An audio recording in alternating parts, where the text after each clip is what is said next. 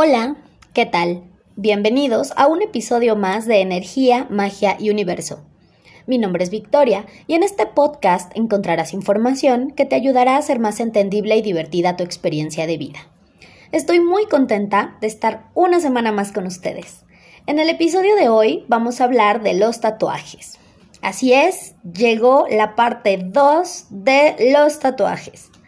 Bueno, primero quiero contarles sobre un señor llamado Masaru Emoto. Este científico japonés hizo una serie de experimentos con agua. Les cuento.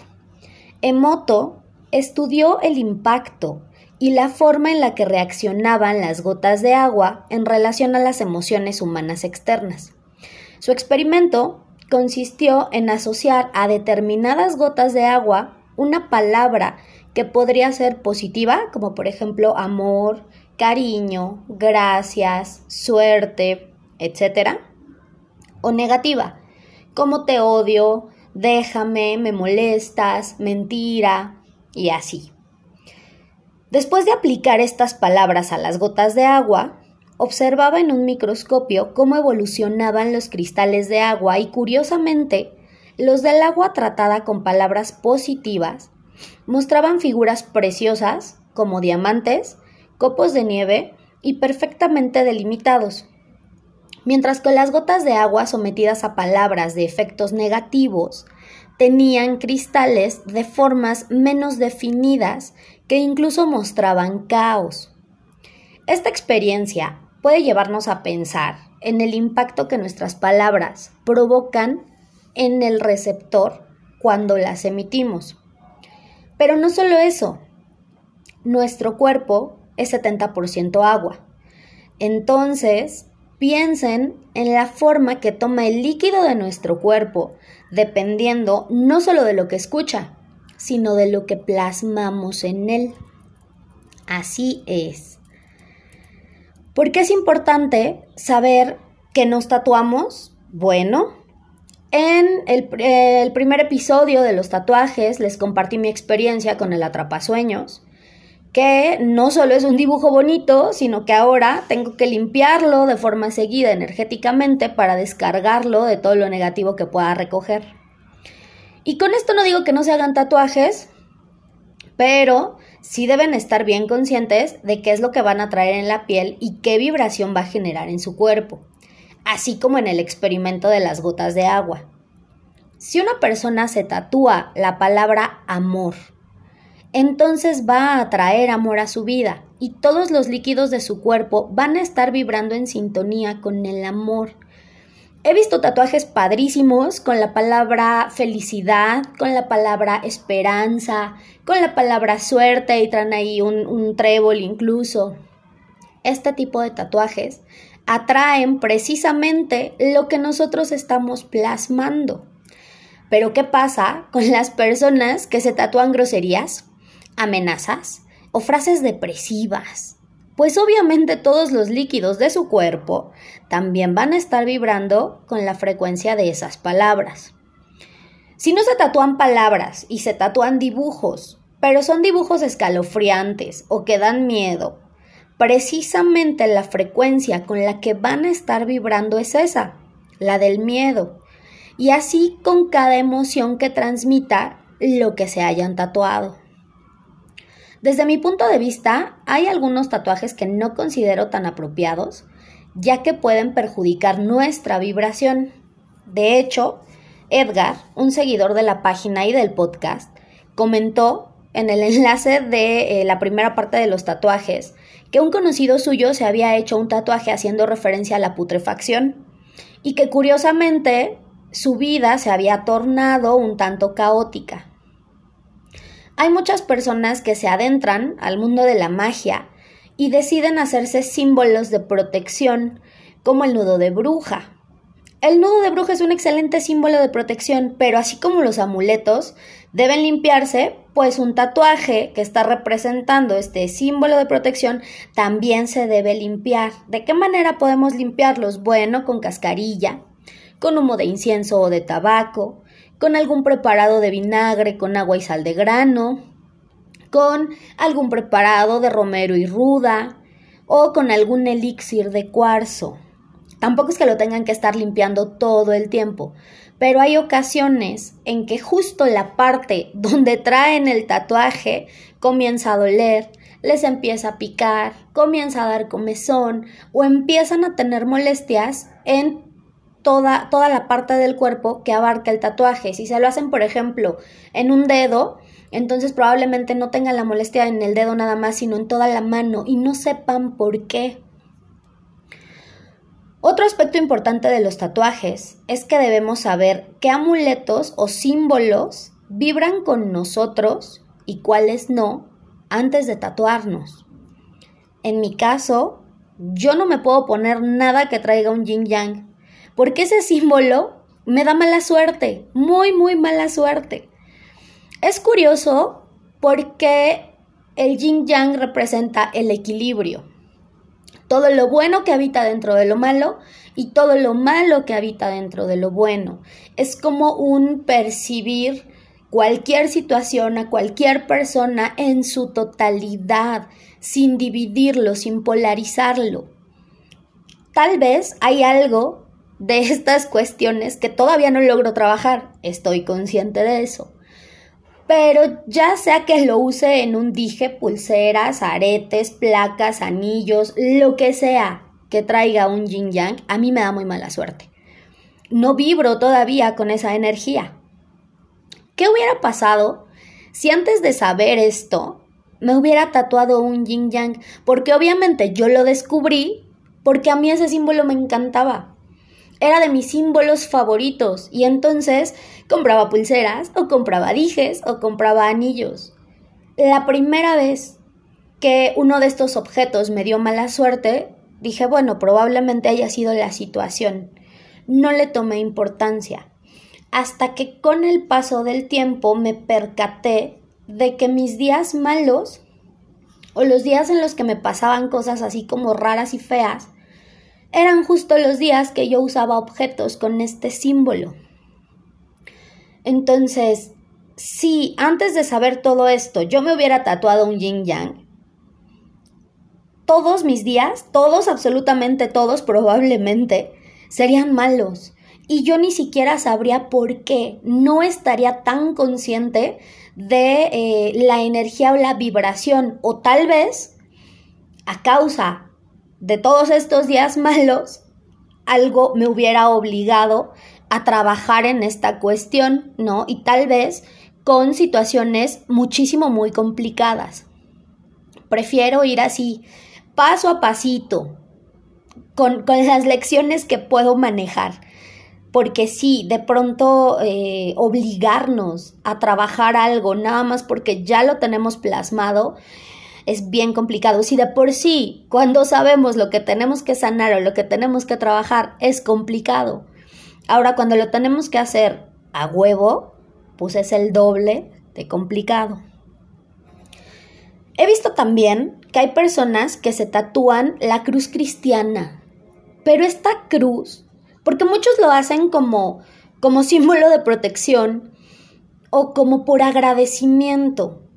Pero el significado de esta cruz, para quien sea que la vea a nivel inconsciente, es dolor y sacrificio. ¿Por qué? Porque vemos una cruz y en automático asociamos la escena de la crucifixión de Cristo. Entonces, el, el, tener una cruz es ver a un hombre que predicaba sobre el amor, un hombre iluminado con un conocimiento impresionante masacrado, humillado, violentado de una manera inhumana. Y entonces, ¿qué pasa? Traemos cargando todo ese dolor y todo ese sacrificio en el cuerpo.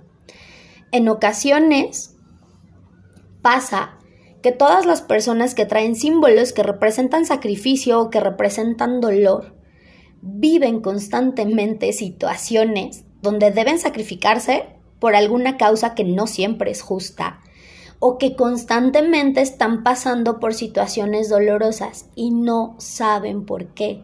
y pueden checar en oráculos y pueden darse limpias y pueden hacer 20 mil cosas y curiosamente siempre salen limpios. El péndulo, las cartas, las runas, los cuarzos, la cera de las velas, el café, las hojas de té, todo les puede decir que no traen trabajo de brujería, que no traen envidias, que no traen bloqueos inconscientes o energéticos, que no hay nada que sanar en el transgeneracional.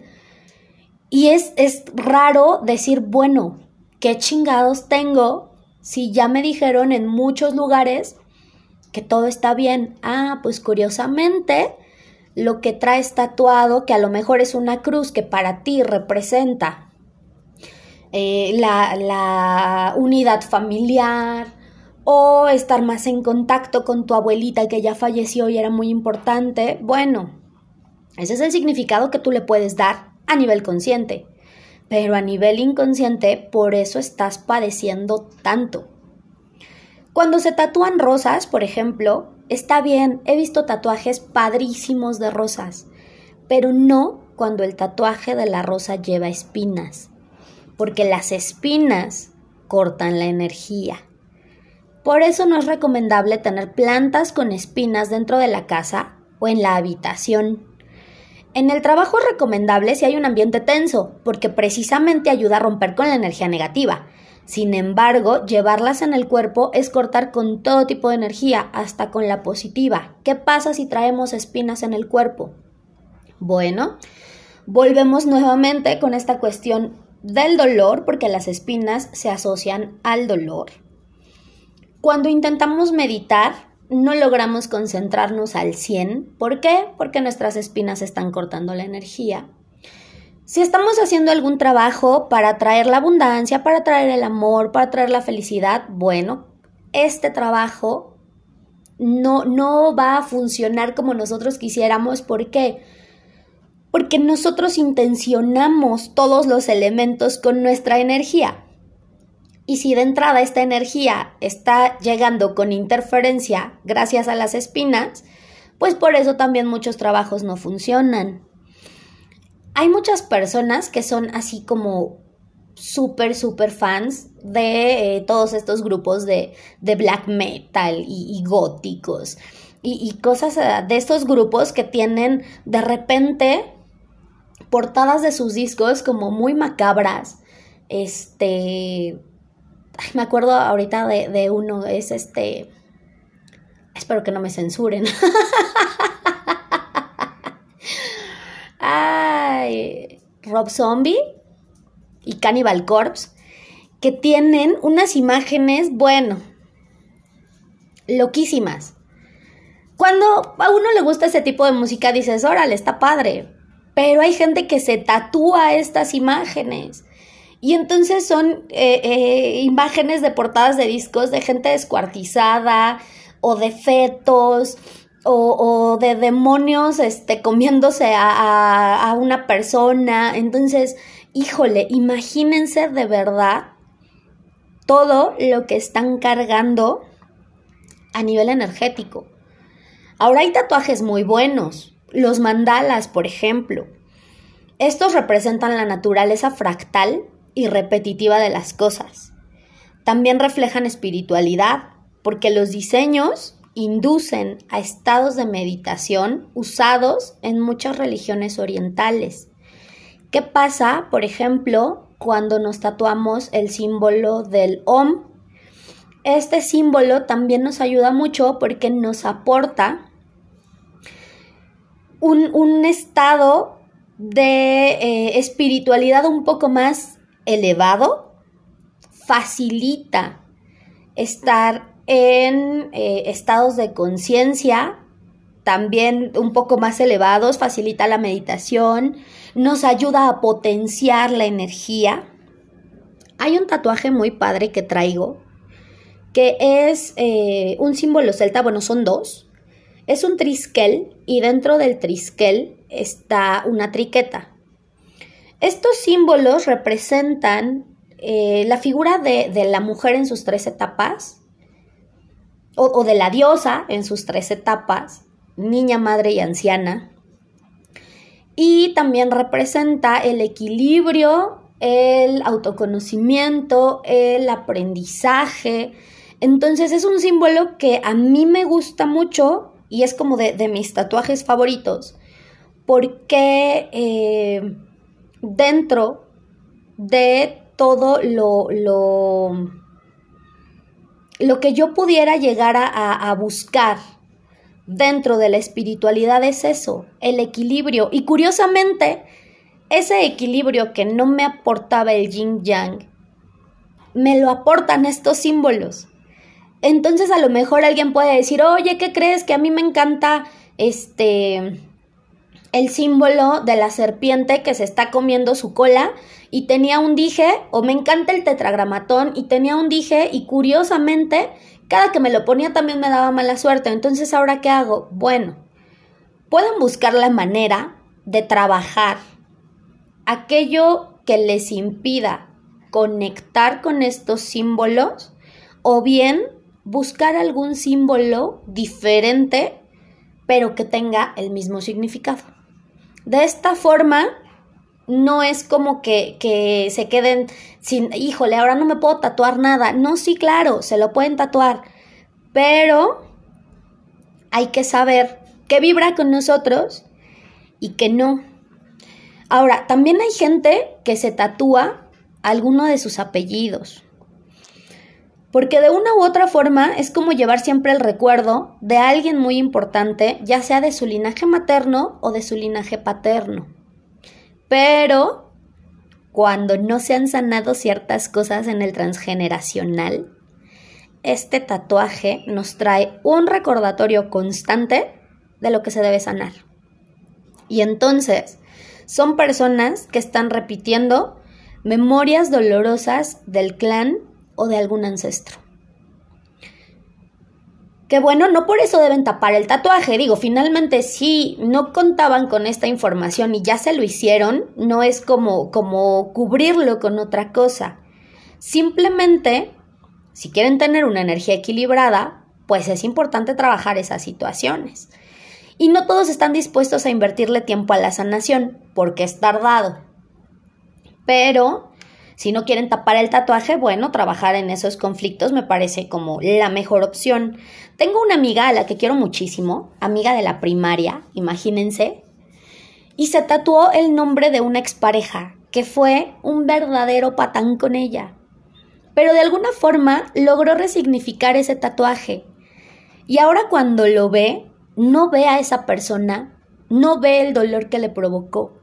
Lo que ve es su fuerza interna y la capacidad que tuvo para salir adelante y superar una situación que pensó que jamás iba a poder dejar atrás. Entonces, cuando ella está pasando por una situación complicada, voltea a ver su tatuaje y es como el meme de, de que a un tipo le va muy mal y siempre ve la foto de su novia en la cartera y entonces piensa, si soporto a esta hija de la chingada, puedo soportar cualquier situación. Es parecido, nada más que ella ve el tatuaje y dice, si pude soportar todas estas chingaderas con este güey y aún así salí adelante, puedo salir adelante de cualquier situación. Entonces lo importante es eso también. Si tenemos algún tatuaje que a lo mejor nos representa cosas dolorosas o negativas, vamos a resignificarlo, vamos a ver algo positivo para que nuestro cuerpo y nuestras células empiece a vibrar de forma positiva. Y bueno, así podríamos hablar de todos los símbolos importantes, pero no terminaríamos porque son muchísimos.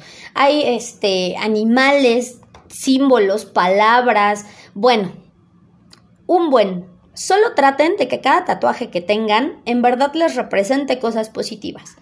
Porque si lo que representa es dolor o negatividad, es lo que van a estar manifestando en su vida todo el tiempo. Entonces, siempre que se le dé el significado correcto a lo que plasmamos en nuestra piel, podemos seguir avanzando espiritualmente. Ahora, me gustaría hablar de un tema que es importante en algún momento ya había platicado sobre esto, pero en verdad es tanta la información que veo en las redes que me parece pertinente retomarlo. Hay muchos videos y textos que están circulando de algunos videntes famosos que están pronosticando catástrofes a diestra y siniestra y anunciando que el apocalipsis se acerca. Lo peor es que hay personas que llegan a creer tan fielmente en sus predicciones que contribuyen a que éstas se cumplan. Aquí hay muchas cosas que me confunden. A mí, de plano, todo lo que dicen no me cuadra. Primero, ellos hablan de señales que se manejan en la Biblia cristiana. Pero, ¿qué pasa con las personas que no profesan esa religión? ¿Cómo pueden asumir que sus creencias se ajustan a todos? Si tal vez mis creencias son eh, en la energía de la naturaleza, o en los otros textos sagrados, o en otras prácticas religiosas, como por qué debo preocuparme por lo que estos tipos y tipas están pronosticando. Es como lo que decían de la vacuna contra el COVID, que según tenía un químico especial o un chip para controlarnos. Pero si yo estoy consciente de mi espiritualidad y del poder de la manifestación que tengo, puedo vacunarme y no me va a pasar absolutamente nada. Nadie me va a dominar, nadie me va a controlar, porque sé que dentro de mí habita esa chispa divina que me conecta con la fuente, y solo yo decido si me esclavizo a ciertas cosas o no. Todavía no nos damos cuenta que el control lo ejercen a través del miedo. Cuando dejamos de tener miedo, somos realmente libres. ¿Y qué pasa? estos videntes lo que están profetizando son cosas que nos llevan al miedo. Porque, lo repito, yo no he visto a ninguno de estos videntes hablando de este año como el año de la libertad emocional, como el año de la independencia este, espiritual, como el año en el que se va a caer la venda de los ojos que teníamos sobre nuestra situación en relación con el exterior y de qué manera podemos mejorarla nosotros mismos. Yo no he escuchado a estos videntes hablando de que vienen muchas oportunidades muy positivas económicamente, laboralmente, emocionalmente para las personas que decidan sanar. ¿Por qué no lo hacen? ¿Por qué nos hablan solo de situaciones que nos paralizan y nos dan miedo? A mí esto me hace pensar que probablemente ellos son parte de esta eh, o de este intento para dominarnos, porque nos están metiendo miedo. Pueden profetizar mil catástrofes, pero si yo confío en que soy creador de mi realidad, entonces lo que ellos profetizan no aplica para mí, porque simplemente en mi realidad eso no va a ocurrir. Bendito libre albedrío. Aquí es donde realmente podemos elegir qué creemos y qué no. Así que vivan, disfruten, no tengan miedo. Vivir con miedo no es vivir. Cuando vivimos con miedo, estamos existiendo sin sentido. Y lo peor es que de pronto volteamos a ver lo que hemos hecho y nos damos cuenta de todo lo que nos hemos perdido a causa del miedo. Entonces, hay que empezar a vibrar diferente y confiando en que el universo nos va a dar justo lo que nosotros deseemos vivir. Vamos con el tip mágico de la semana. Para atraer la abundancia y prosperidad económica, prendan un incienso de mandarina. Recuerden intencionarlo antes de prenderlo. Para intencionarlo, únicamente pueden colocar el incienso entre sus manos y pedir al universo que al encenderlo, ustedes decretan que van a tener prosperidad económica, abundancia, que el dinero va a comenzar a llegar de forma perfecta y en armonía con el universo. Espero que la información les haya gustado y que juntos cambiemos la energía del mundo en amor. Si tienen dudas o comentarios, escríbanme a la página de Facebook Energía, Magia y Universo. Nos vemos en el siguiente episodio.